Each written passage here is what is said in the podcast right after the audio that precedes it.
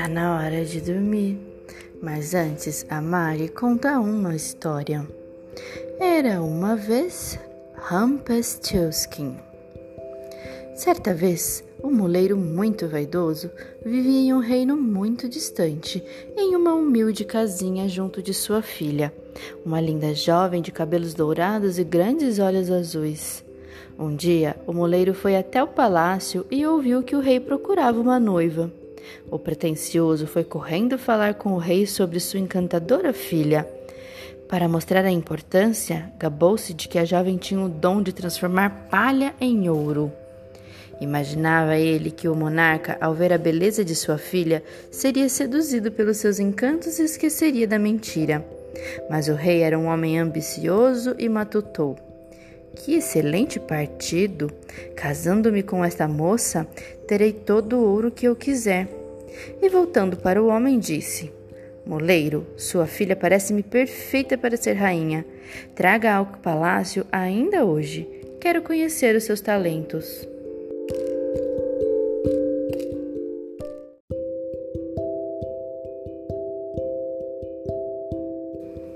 Antes do pôr do sol, a moça, acompanhada pelo pai, chegou à presença do rei.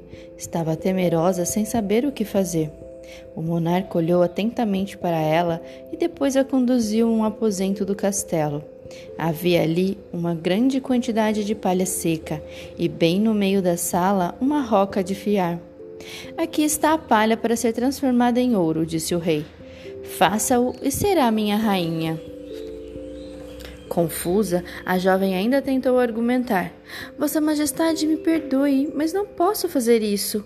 Nem imagino como se transforma palha em ouro. O rei ficou muito irritado com a recusa.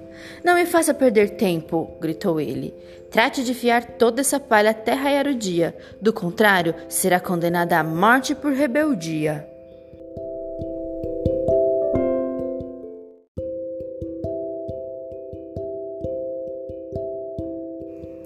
Dizendo isso, o rei saiu batendo a porta e deixando a pobre moça ali trancada. Ao ver-se sozinha, a coitadinha rompeu em profundo choro. Nem percebeu quando do meio da palha surgiu um anãozinho bem lampeiro que se apresentou dizendo: Por favor, por favor, não chore. Esse seu choro me deixa triste e eu detesto a tristeza. Pobre de mim! Se eu não transformar toda essa palha em ouro, o rei vai me condenar à morte. O anãozinho então tranquilizou a desconsolada mocinha, dizendo que faria o serviço se ela lhe desse algo em troca. Sem pestanejar, a jovem tomou o cordão de ouro que trazia ao pescoço e entregou ao anão, que, satisfeito, sentou-se à roca e pôs-se a fiar.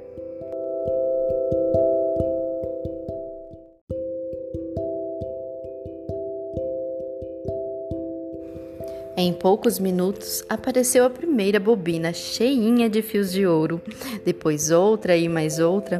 Pela madrugada, a sala inteira reluzia ouro. A palha desaparecera e em seu lugar ficaram as preciosas bobinas.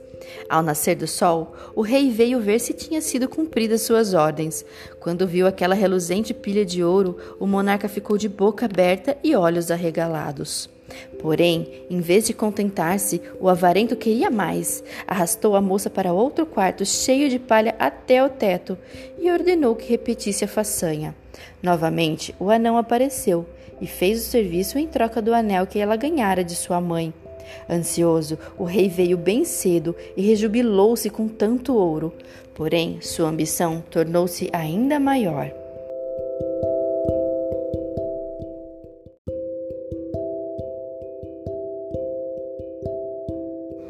Levou a moça diretamente para o salão de festas e mandou que enchessem de palha. Depois, o avarento aproximou-se da jovem e propôs: Quero que faça este último serviço para mim. Quando toda essa palha seca em ouro se transformar, comigo se casará e a rainha deste reino será.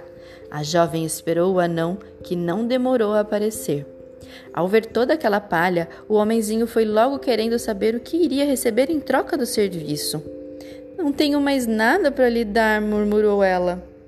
Já lhe entreguei tudo o que possuía. No entanto, o rei prometeu tornar-me sua rainha. Poderei recompensá-lo depois do casamento.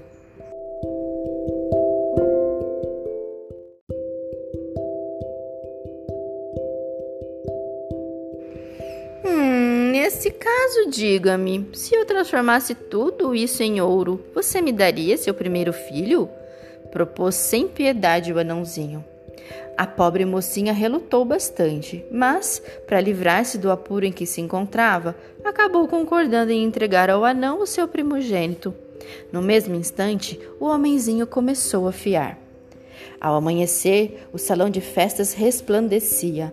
O aposento estava tomado por uma montanha de ouro puro. Radiante, o rei tratou de oficializar o noivado com a filha do moleiro. O casamento foi realizado com grandes festejos. Afinal, onde o avarento poderia encontrar uma rainha tão rica? Um ano mais tarde, a jovem rainha deu à luz a uma robusta criança de espessa cabeleira ruiva.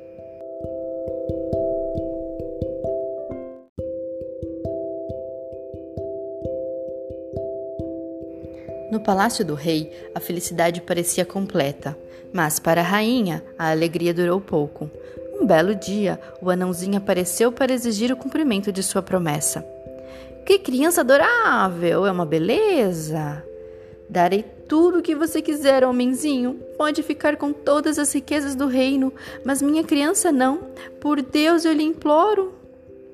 Mas o anãozinho estava decidido, preferia uma criaturinha humana a ter todos os tesouros do mundo. A rainha, vencida pela aflição, jogou-se a um canto do quarto e começou a soluçar. Tanto chorou, tanto se lamentou, que o anão teve dó e começou a chorar também. Por favor, por favor, não chore. Seu choro me deixa triste eu detesto ficar triste.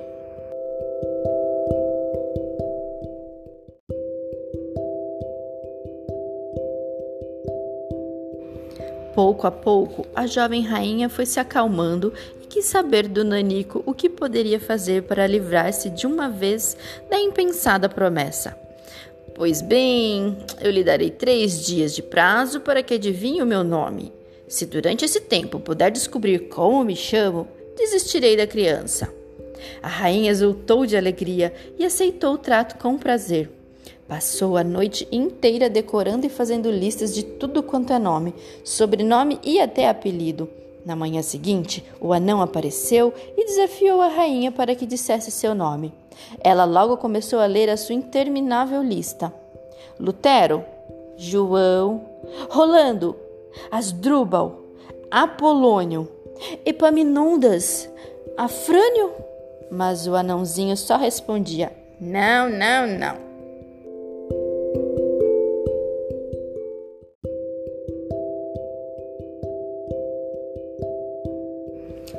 Com um ar vitorioso, o homenzinho proclamou: Você não tem a menor ideia. Voltarei amanhã. A rainha então mandou que o mensageiro corresse todo o reino à procura de alguém que conhecesse o tal anão. O mensageiro partiu, percorreu todas as cabanas e florestas, penhascos e grutas, mas ninguém jamais tinha visto esse tal homenzinho. Ninguém sabia o nome dele. Quando o anãozinho retornou no segundo dia, a rainha arriscou: Gaspar, Henrique, Anastácio, Enéas, Porfírio, Gumercindo. Porém, todas as suas tentativas foram inúteis. Então, a jovem resolveu ir pessoalmente até a floresta perigosa, onde jamais ninguém teria coragem de ir. Ela, porém, lembrou-se dos bichinhos amigos seus que poderiam ajudá-la. Sem mais demora, vestiu seu manto e correu para lá.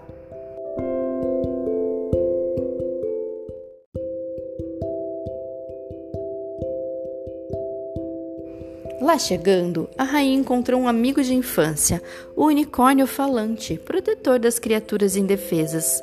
Procuro por um anão com um misterioso sorriso, um chapéu bicudo e um lenço brilhante como fogo no pescoço. Você pode me ajudar?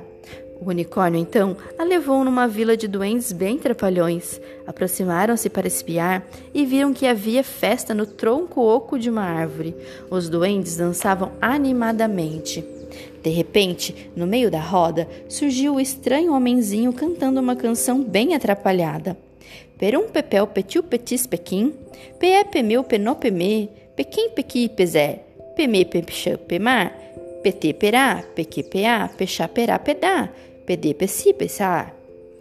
A rainha decorou a canção e ficou um tempão pensando no que poderia significar, e tanto pensou que acabou decifrando o enigma.